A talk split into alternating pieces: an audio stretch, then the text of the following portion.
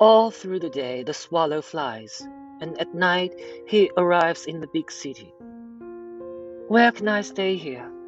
Where can I find a bed to sleep in? he thinks. And then he sees the statue of the happy prince on this tall column. I can stay here, he says. From here, I can look down at the town and up at the open sky too. So he sits between the feet of the happy prince, and he looks about him.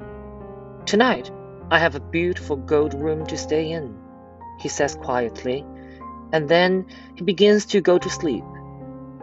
Suddenly, a big drop of water falls on him.